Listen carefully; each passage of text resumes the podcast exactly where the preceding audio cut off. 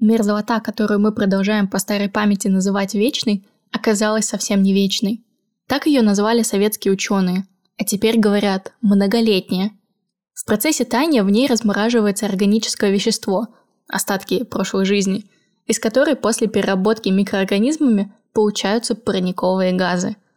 Следующая остановка нашей аудиоэкспедиции, несмотря на общую тему, будет жаркой – Разберемся, как невечность мерзлоты влияет на потепление климата.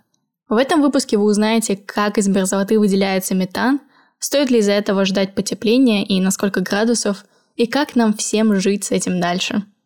Виноватых обещаем не искать, а вот что делать расскажем обязательно. На связи экоинженер Дарья Чек, экожурналист Наталья Парамодова и фотограф Евгения Жуланова. И если вы вдруг пропустили первый выпуск, то мы советуем сделать шаг назад и послушать его сейчас. Во-первых, он ведет вас в контекст проблемы. А во-вторых, неужели вам не интересно узнать, какая мерзлота на ощупь, как быстро она тает и кто на ней живет? Усаживайтесь поудобнее, мы продолжаем аудиоэкспедицию к невечной мерзлоте.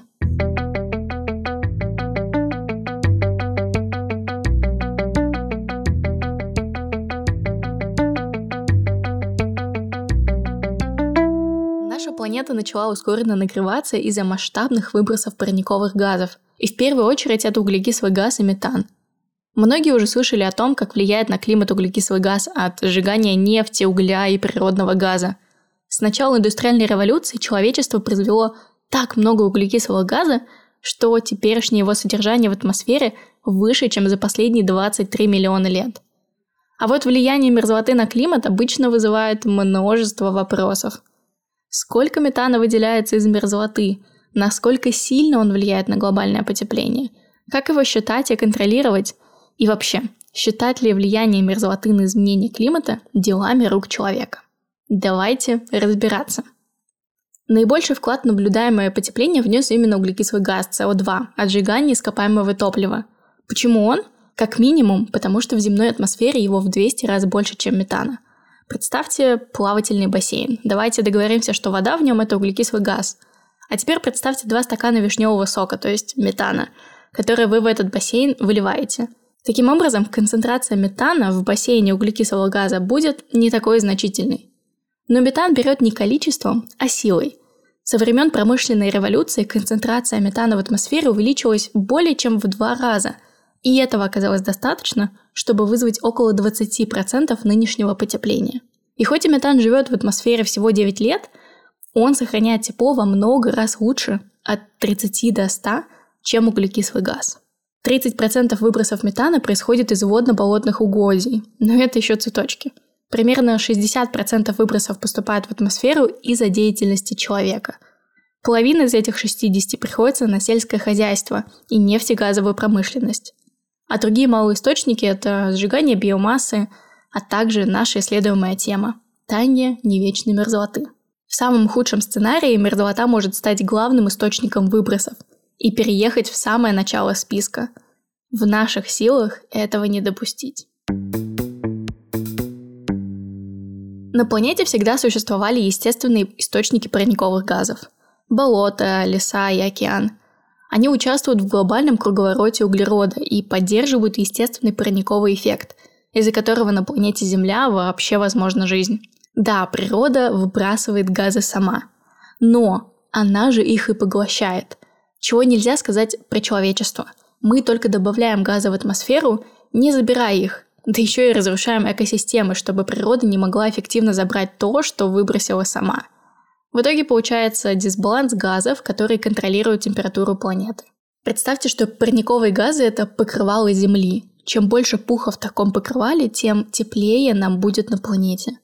И сейчас пуха стало слишком много. Средний темп роста температур 0,3 градуса Цельсия за 10 лет. Если вы хотите больше информации по этой теме, например, узнать, как скоро мы выйдем за безопасную границу в полтора градуса нагрева, то обязательно послушайте подкаст о меняющемся климате CO2 Free.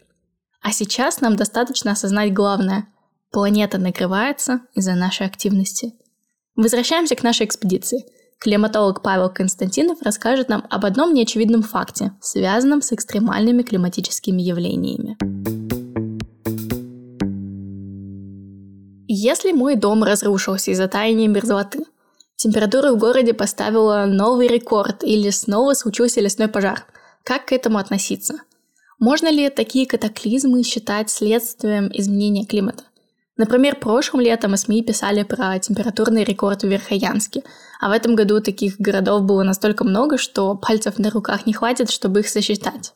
Что вы думаете, Павел? Дело в том, что все климатические рекорды, о которых идет речь, то есть они в, в, на, имеют настолько статистически низкую повторяемость, что, что приводить их как свидетельство изменения климата в принципе неправильно, потому что изменение климата мы видим исключительно по трендам.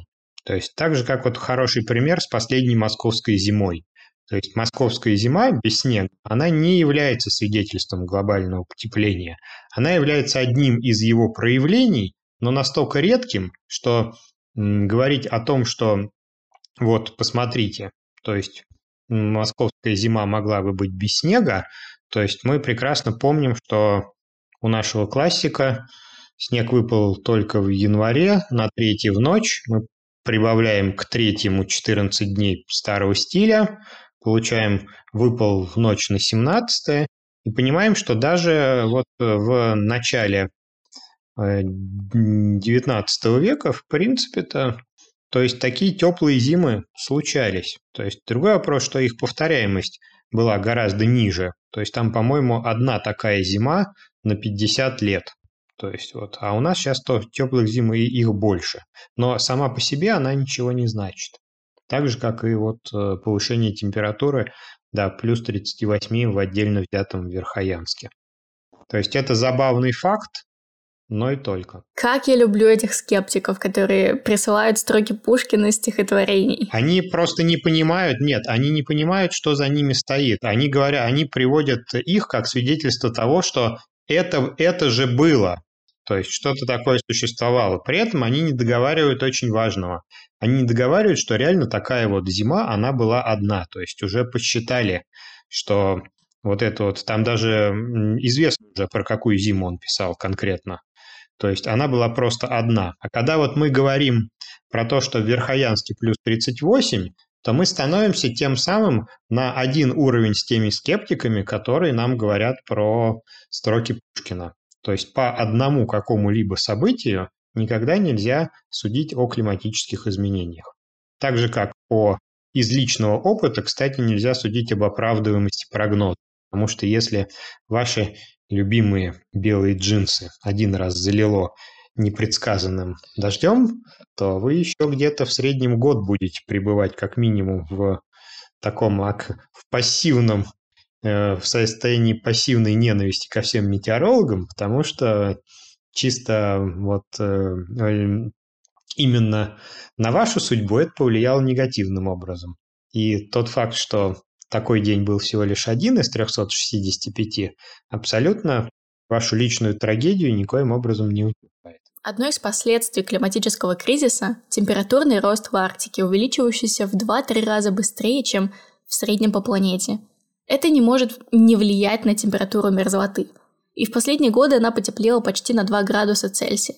Мерзлотовед Глеб Краев рассказывает, какие изменения они видят в Салихарде. Пожалуй, такая стандарт, стандартными методиками наблюдения за изменением мерзлоты, их ну, две. Это наблюдение за изменением температуры мерзлых пород и наблюдение за э, глубиной отта- сезонного оттаивания каждый год э, мерзлота оттаивает на определенно, там, где-то на полметра, где-то на метр. Здесь в Салихарде до двух, двух с половиной метров. Вот. И потом зимой обратно промерзает. Температура поднимается, лед тает, образуются просадки грунта, увеличивается скорость таяния мерзлоты. Разрушаются экосистемы, формируются овраги, каньоны и термокарстовые озера. Но опаснее всего метан, выделяющийся из тающей мерзлоты. Как именно, разбираемся дальше. Большая часть многолетней мерзлоты образовалась около 10 тысяч лет назад. Она залегает достаточно глубоко. Относительно неглубокая мерзлота, глубиной от 30 до 70 метров, моложе и образовалась примерно 6 тысяч лет назад. А самой поверхностной части мерзлоты нет и полтысячи лет – Органика в слоях почвы – это травы, кустарники, трупы животных – разлагается и добавляет парниковые газы в углеродный цикл Земли. Когда насыщенная органикой почва стала мерзлотой, процесс разложения остановился, а огромное хранилище органического вещества осталось законсервированным на долгие столетия. Но ничто не вечно под луной, мерзлота начала таять, и редуценты вернулись к недоеденной органике с новыми силами. То, что сейчас происходит в мерзлоте, похоже на процессы внутри свалки. Для правильного разложения там недостают кислорода – и работают другие микроорганизмы, из-за которых на выходе вместо углекислого газа мы получаем метан. И если на свалках некоторые страны уже научились его улавливать, то на мерзлоте эту миссию нам еще предстоит выполнить. Если вы уже прослушали первый выпуск, то вы имеете представление о площади и размерах мерзлоты в нашей стране. А если еще не прослушали, то это вы зря.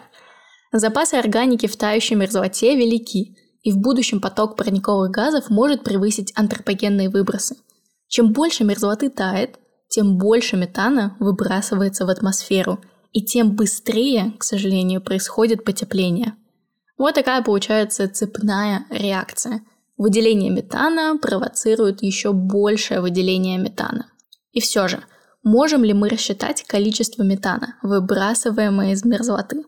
Глеб рассказал нам, что исторически моделирование климата гораздо более развито, нежели моделирование состояния мерзлотных пород – это связано с тем, вы удивитесь, что людей всегда больше интересовала погода на завтра, чем скорость таяния мерзлоты. Моделирование климата – это многолетние ежедневные измерения погоды по 8 раз в день в течение 30 лет. И таких точек в мире около тысячи. В России всего 150. Даже в одной Норвегии гораздо больше.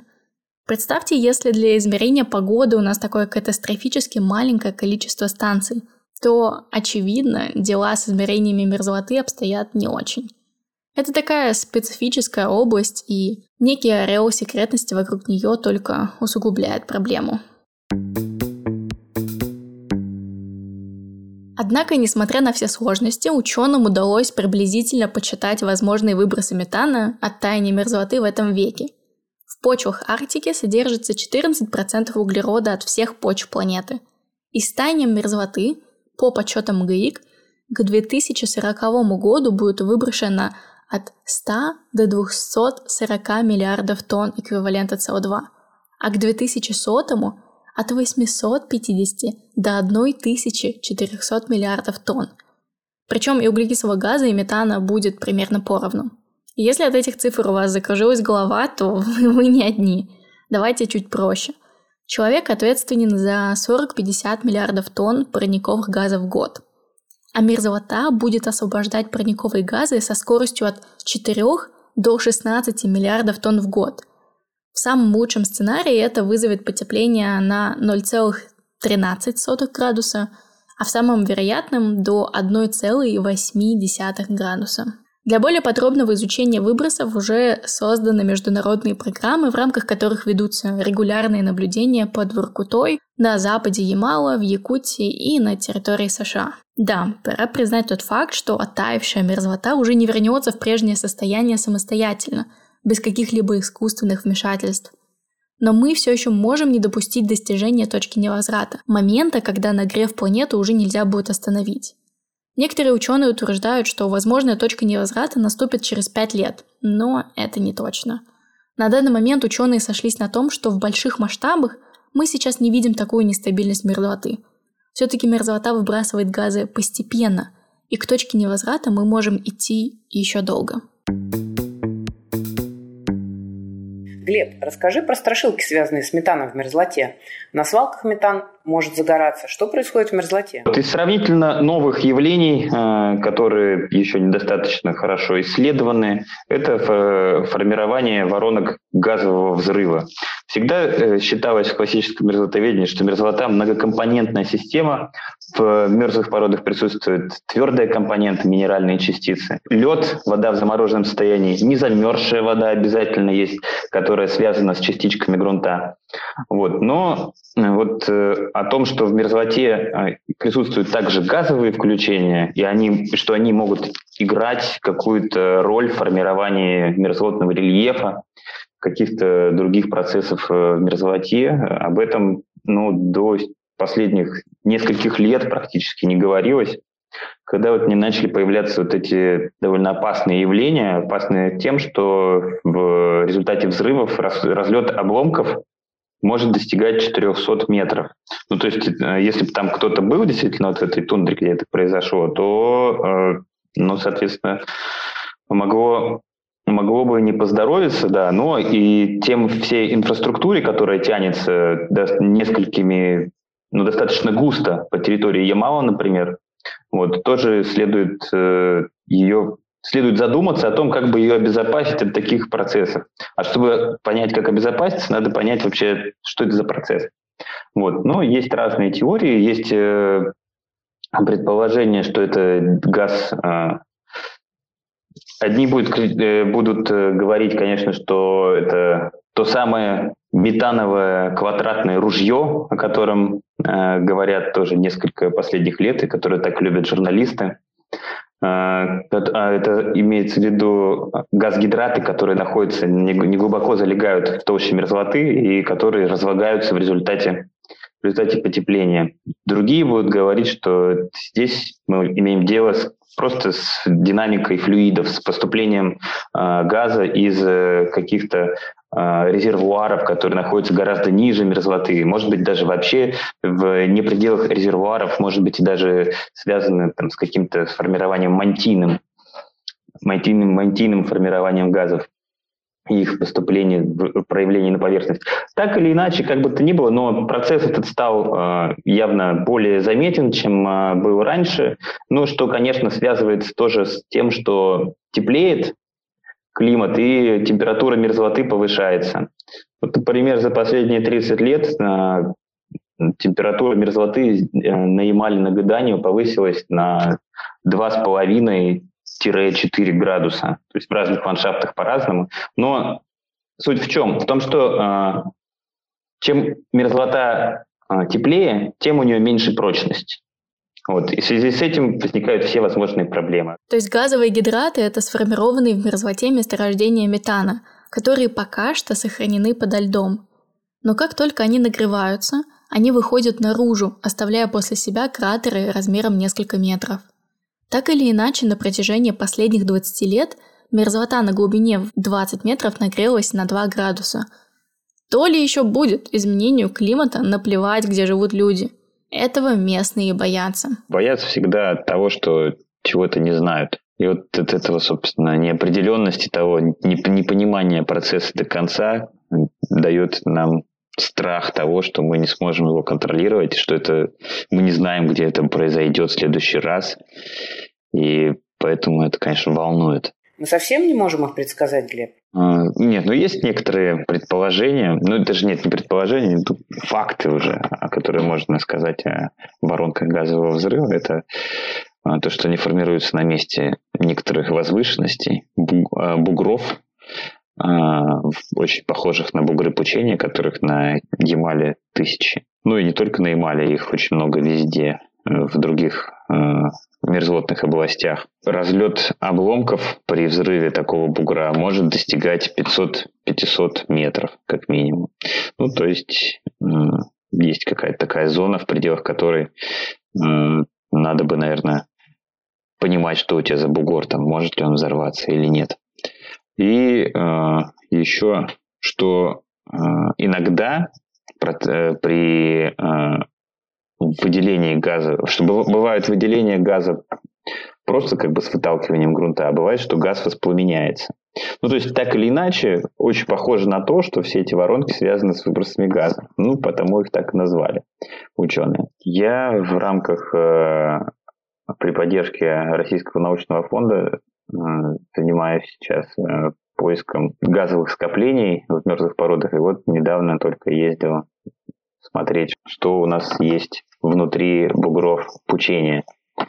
Выделили несколько бугров и обследовали их геофизическими методами, и потом пробурили скважины, отобрали газ. Никто не пострадал, ничто не взорвалось. Наверное, потому что не, не достали до, до тех глубин, где, где он хранится в большом количестве. Но вообще не планировалось, что что-то там взорвется. ну, ждал просто фонтан воды. Ну, безопасно, да, если ты знаешь, что находится под ними. Если у тебя есть сомнения о том, что там что при изысканиях не было пропущена какая-нибудь э, линза очень льдистых грунтов, или что мерзлота будет э, отступать гораздо быстрее, чем ты думаешь, тогда, в принципе, безопасно. А если есть сомнения, тогда нужно подумать о том, как себя обезопасить. Ну и, к счастью, мерзлота все-таки дома все-таки стоят, это уже хорошо. Да, есть надежда, что сейчас предпринимаются достаточные меры по ее исследованию, в том числе под домами. Ну и это еще не все последствия таяния мерзлоты. Вечная мерзлота может содержать большое количество льда, который при оттаивании высвобождается в виде воды. Это ведет за собой разрушение почвы и увеличивает перенос загрязнений на большие расстояния. А если вся вечная мерзлота в мире растает, уровень мирового океана поднимется до отметки от 3 до 10 сантиметров. Может показаться, что это не так уж и много, но поверьте, этого количества воды достаточно для того, чтобы городам пришлось возводить стены вдоль береговой линии, для защиты от моря, а людям переселяться на более высокие места. Но, как мы говорили, скорее это страшилка. За всю мерзлоту на нашем веке сильно переживать не стоит. Целиком она так быстро не растает. А сможет ли мерзлота сама себя сбалансировать? Нетронутые болота удерживают в себе газы десятки лет. А как насчет мерзлоты? А если на мерзлоте вырастет лес, не заберет ли он часть газов? Давайте послушаем Яна и Глеба. Сейчас не до конца понятно, будут ли эти территории источниками или поглотителями парниковых газов. Да, условия для роста флоры станут лучше. Возможно, это приведет к тому, что растения будут поглощать углекислый газ из атмосферы. С другой стороны, сможет ли это сбалансировать все те газы, выделяющиеся при таянии мерзлоты? Я в этом не уверен. Да, ну, по, по некоторым сценариям такой надежды нет. В каких-то наилучших случаях, э, да, то есть если мы там начнем все пользоваться зеленой энергетикой, ну и как-то затормозим там к до 2070 года, к 2070 году пойдет пик потепления, значит, пик концентрации парниковых газов, потому что вы же понимаете, что инерция все равно низкая у климатической системы. Вот. Ну, соответственно, будет это все дальше разогреваться. Ну, процентов 15-20 мы еще потеряем. Это как минимум. А может и больше, если все будет развиваться иначе. Но это все, опять-таки, прогнозы по версиям да, климатических моделей. Как оно будет на самом деле, мы можем да, только гадать. Ну, вокруг этого. Скорее всего, истина где-то рядом. Глеб рассказал нам о самых необычных решениях по сохранению мерзлоты, а мы делимся ими с вами. Например, канадская венчурная компания вместе с Канадской ассоциацией мерзлотоведения предложили, грубо говоря, закрывать мерзлоту экранами и отражать больше радиации в атмосферу, чтобы сократить таяние. Но такое решение, скорее всего, вызовет другие негативные и непредсказуемые последствия. Еще один уникальный случай – это ревайлдинг-проект «Плестоценовый парк». Это мир в том виде, в котором он существовал до человека. Создатели хотят восстановить высокопродуктивные пастбищные экосистемы в Арктике и таким способом повлиять на климат и температуру мерзлоты. Оказывается, на северных пастбищах поверхность Земли лучше отражает солнечное тепло, в почве лучше накапливается органический углерод – а животные через вытаптывание снега позволяют сильнее охлаждать мерзлоту. Узнать о проекте больше вы сможете из дополнительных материалов на нашем сайте немерзлота.ком. Но идеальным, а главное выполнимым решением было бы ввести этот вопрос в правовое поле, создать закон о невечной мерзлоте. Обязательно поговорим об этом в следующем выпуске. Поздравляю! Сегодня мы освоили одну из самых технических, но невероятно важных тем – парниковые выбросы из мерзлоты. Мы надеемся, что вам стало чуточку понятнее, как формируются разные газы, каких последствий нам стоит ожидать от выбросов метана, а главное, насколько все еще не определено. Завершая нашу вторую экспедицию, мы хотели бы дать вам пять самых эффективных климатических действий, которые могут помочь мерзлоте продержаться подольше. Первое. Если можете, подключитесь к возобновляемым источникам энергии и улучшите энергоэффективность своего дома. Второе. Уменьшайте потребление мяса, присоединяйтесь к движению «Понедельник без мяса». Третье. Выбирайте общественный транспорт вместо личного автомобиля или такси. Четвертое. Обратите внимание на принципы Zero Waste и попробуйте руководствоваться ими в повседневной жизни. Долой перепотребление! И самый главный пятый пункт – это образование. Чем больше мы знаем о проблеме, тем больше экологичных решений сможем найти для борьбы с ней. И помните, в наших силах не допустить худших сценариев. И чем раньше мы начнем действовать, тем дальше от них мы окажемся. Наша общая задача – это вовлечь как можно больше людей в решение этой проблемы. Начать можно с разговоров о климате, а не о погоде. Или поделиться выпусками нашей экспедиции с близкими. А что вам запомнилось из сегодняшнего выпуска больше всего? Оставляйте свои впечатления на любой платформе, где вы слушаете этот подкаст. Подписывайтесь на нас, чтобы не пропустить следующие выпуски и ставьте звездочки, лайки и пальцы вверх, чтобы как можно больше людей смогли дотронуться до мерзлоты. Спасибо, что вы были с нами на этом этапе нашей экспедиции. Следующая остановка – города, их адаптация, а также какие трудности и возможности ожидают людей в жизни на тающей мерзлоте. С вами в экспедиции была Дарья Чек и Наталья Парамонова. Фотографии делала Евгения Жуланова, текст писали и редактировали Марго Скоробогатова и Мария Яцек – монтировал Николай Сладков. Благодарим всех исследователей и ученых, которые стали героями наших выпусков и помогали с консультациями, а также Европейскую Федерацию научной журналистики за предоставленный грант.